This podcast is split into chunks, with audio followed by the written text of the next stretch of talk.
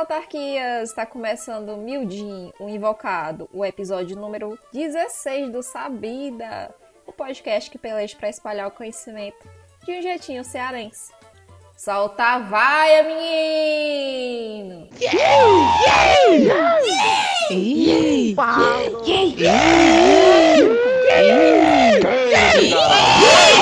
Tá com o pau doido! Meus autarquias, hoje a gente vai falar de uma mulher muito sabida, que é a Ruth Nussensweg, que ela é imigrante austríaca, mas ela foi naturalizada como brasileira. E ela pesquisou na área de parasitologia e deixou um legado incrível para a saúde humana. Por isso, pegue seu café, pegue seu creme crack e vem com a sabida.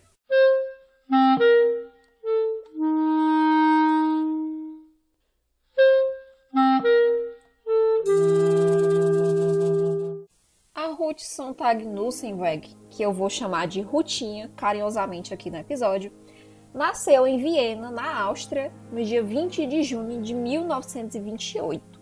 Ela era filha de médicos, a dona Eugênia e o seu Baruch Sontag, e ambos eram de origem judaica. Então, pouco tempo depois do seu nascimento, a Europa ela iria testemunhar a ascensão e a expansão do regime nazista, né? E em 1938 ocorreu a anexação da Áustria pela Alemanha nazista. No ano seguinte, a família de Ruth, ela mesmo não sendo religiosa, ela se mudou para o Brasil para poder escapar da perseguição dos judeus que estava aumentando na época, né? Então, para facilitar essa saída do país, a mãe dela, né, a Eugênia, ela se converteu, assim, entre aspas, ao catolicismo. O que foi que ela fez? Ela obteve um certificado de batismo através de um padre polonês. E isso permitiu que a família dela vivesse na Bélgica e em seguida eles foram para São Paulo. A Ruth chegou aqui quando ela tinha 11 anos e cresceu aqui. Então, ela sempre quis ser pesquisadora. Ela entrou na USP para a Escola de Medicina em 1948. Enquanto universitária, a Rutinha ela começou a fazer uma pesquisa, né, em colaboração com outro universitário, o Vitor, lá do departamento de parasitologia da USP. Então, eles passavam o dia inteiro no laboratório, olhando as lombrigas no microscópio, papo vai, papo vem, e uns anos depois eles se casaram, né? Muito romântico. Os seus primeiros estudos, eles eram focados no parasita causador da doença de Chagas, que é aquela que deixa o coração inchado e a pessoa fica com problemas circulatórios e tal, né? E o parasita, no caso, é o Trypanosoma cruzi. E aí que foi que aconteceu? Juntos, a Ruth e o Vitor, eles estabeleceram melhorias no método da detecção da doença e descreveram a capacidade do corante violeta genciana que é um corante muito utilizado na histologia, né? Pra corar as coisas, como o próprio nome diz, né? Corante. E tem gente que usa até pra tingir o cabelo de roxo, né? E tal. Eu não vou nem dizer quem foi que já fez isso, porque eu não quero me expor nesse programa. Sim, aí o que é que esse corante fazia, né? Ele matava o parasita no sangue, mas sem tornar o sangue tóxico, né? E essa descoberta ela teve um grande impacto na época da prevenção da doença, porque ela pode ser transmitida por meio da transfusão de sangue infectado, né? E por que que esse corante ele era bom para evitar a infecção da doença, né? O que que acontece? Nesse corante existem alguns peptídeos que agem diretamente eliminando os tripomastigotas, que é uma das fases do parasita, do Trypanosoma cruzi. E esses peptídeos, eles evitam que haja invasão das células hospedeiras pelo Trypanosoma cruzi. Então, dessa maneira, essa substância, elas são bastante úteis na prevenção da transmissão desse parasita, né, em transfusões sanguíneas. E assim, uma coisa que eu não fazia ideia, que eu descobri pesquisando para o episódio, é que por décadas as bolsas de sangue usadas para transfusão na América Latina, elas eram azuis devido à presença desse corante. Olha aí que coisa doida. Alguns anos depois, em 1952, Ruth e Vitor se casaram na biblioteca da Faculdade de Medicina. Olha só que romântico, gente, na biblioteca. E eles se graduaram um ano depois. E assim que eles se formaram, eles se tornaram professores associados da USP, ao mesmo tempo que desenvolviam é, as pesquisas para o doutorado. E aí eles passaram um período assim de mais ou menos dois anos lá pela França e voltaram para o Brasil em 1960 Só que aí a Ruth percebeu que o país não oferecia condições para eles poderem avançar nos seus trabalhos, né, tão rápido quanto eles gostariam. E então eles foram embora de novo, mas dessa vez eles foram para os Estados Unidos, né, com bolsa para trabalharem na Universidade de Nova York. Só que assim, meu povo, eles dois, eles sentiam muita falta do Brasil e eles queriam realmente voltar a morar aqui. Então, eles resolveram voltar, só que eles voltaram em 1964 e aí eles deram de cara logo com o quê? Com o golpe militar, né? Com a ditadura recém-instaurada aqui. E eles encontraram um ambiente opressor, né? Que obrigou a retornar quase que imediatamente para os Estados Unidos. Mas é complicado, né? A mulher nasce judia no território nazista, aí depois vem pro Brasil, na ditadura militar. Complicado, viu? Difícil. Foda, amiga. E assim, nas entrevistas que o casal cedeu, né? A Ruth contou que ela nunca se adaptou muito bem aos Estados Unidos, porque todos os seus amigos e a maioria da família, né, estavam aqui, não estavam lá. Mas ela gostava de como os Estados Unidos ofereceram facilidades para se fazer a pesquisa. E o Vitor, ele contou que ele, inclusive, chegou a ser levado a interrogatório, porque na época a USP estava sendo chefiado por militares. Fora que muitos dos colegas de trabalho, a galera do departamento de parasitologia, muita gente foi presa durante a ditadura militar. E assim, apesar das histórias dos dois elas se sobreporem em muitos aspectos, né, ambos construíram carreiras e linhas de pesquisa diferentes, né, ao longo da vida. A Ruth ela começou a trabalhar com a malária, que é uma doença causada pelo parasita plasmódio. E foi trabalhando com essa doença que ela fez uma das descobertas científicas mais importantes da sua carreira. E assim, como que acontece a transmissão da malária, né?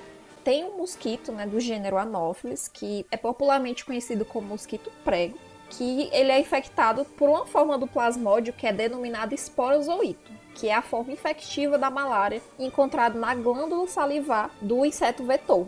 Porque assim, no momento que o mosquito ele pica a nossa pele, ali já vai ter o contato da glândula salivar dele com a nossa pele, né, os nossos vasos sanguíneos e tal. E aí nisso, o parasita ele vai adentrar na nossa corrente sanguínea, né?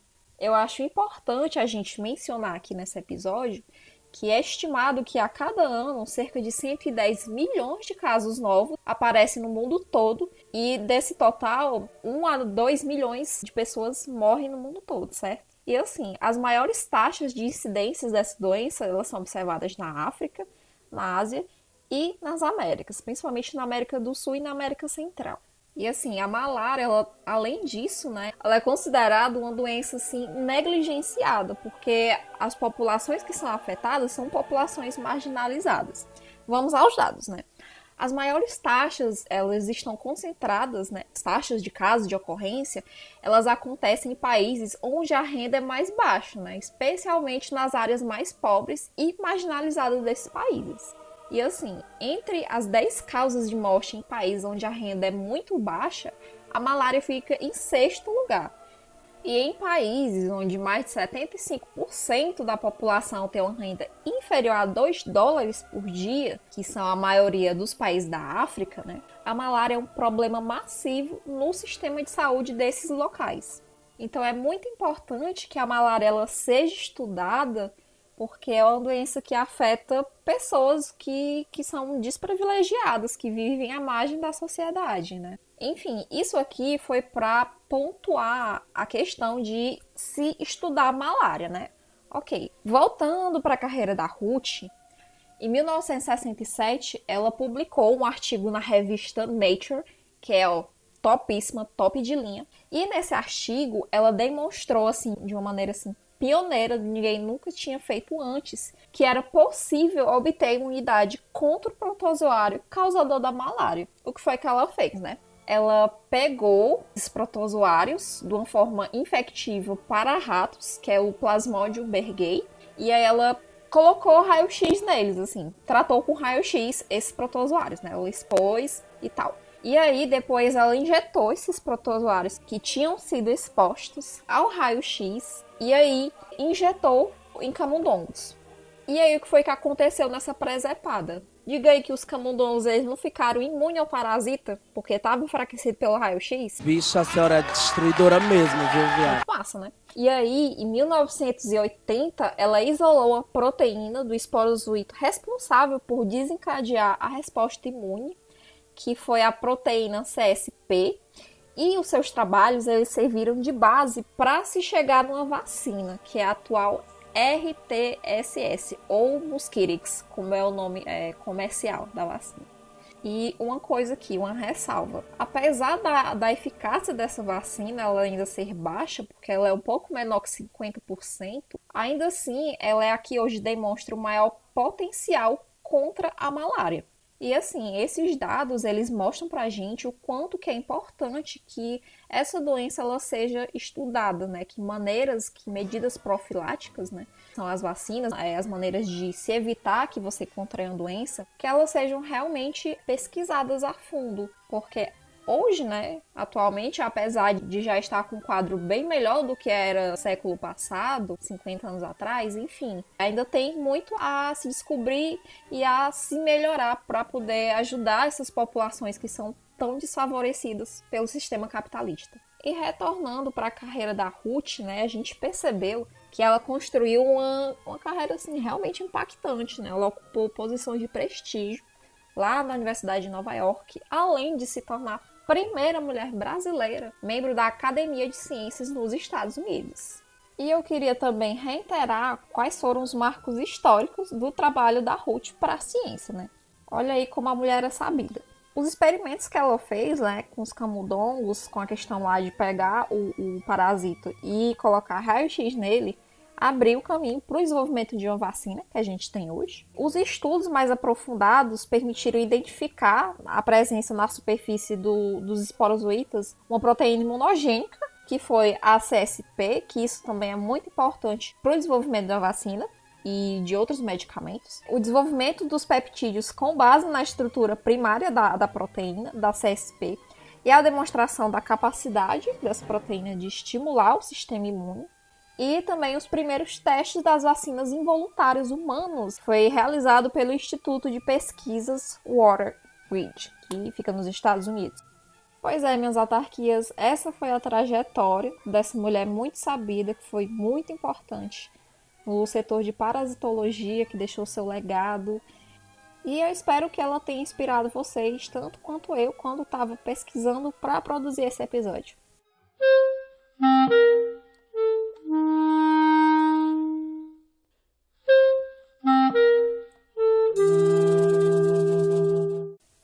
Por último, mas não menos importante, bora pro momento Dei Valor que vai ter indicação cultural para vocês. Então, minhas autarquias, a indicação de hoje é o episódio de podcast Guilhotina número 94.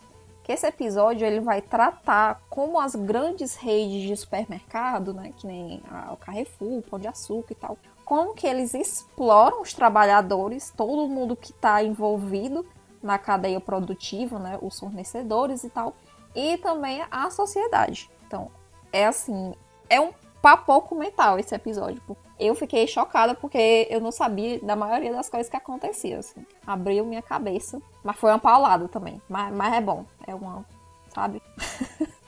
Enfim, é, esse episódio ele é um pouco grande assim, porque ele tem assim uns 100 minutos, isso dá o que? Uma hora e.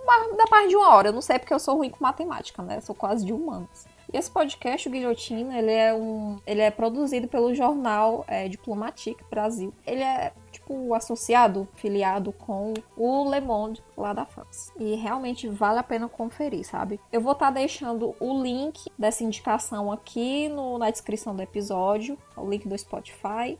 Então é isso, minhas autarquias. Eu espero que vocês tenham gostado desse episódio, que vocês compartilhem com quem vocês quiserem, com amigos, famílias, etc.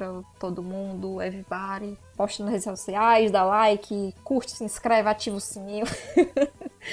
Enfim, ajuda a gente. E até o nosso próximo episódio, né? Então espero que vocês tenham gostado, mas se vocês não gostaram também. Eu só lamento.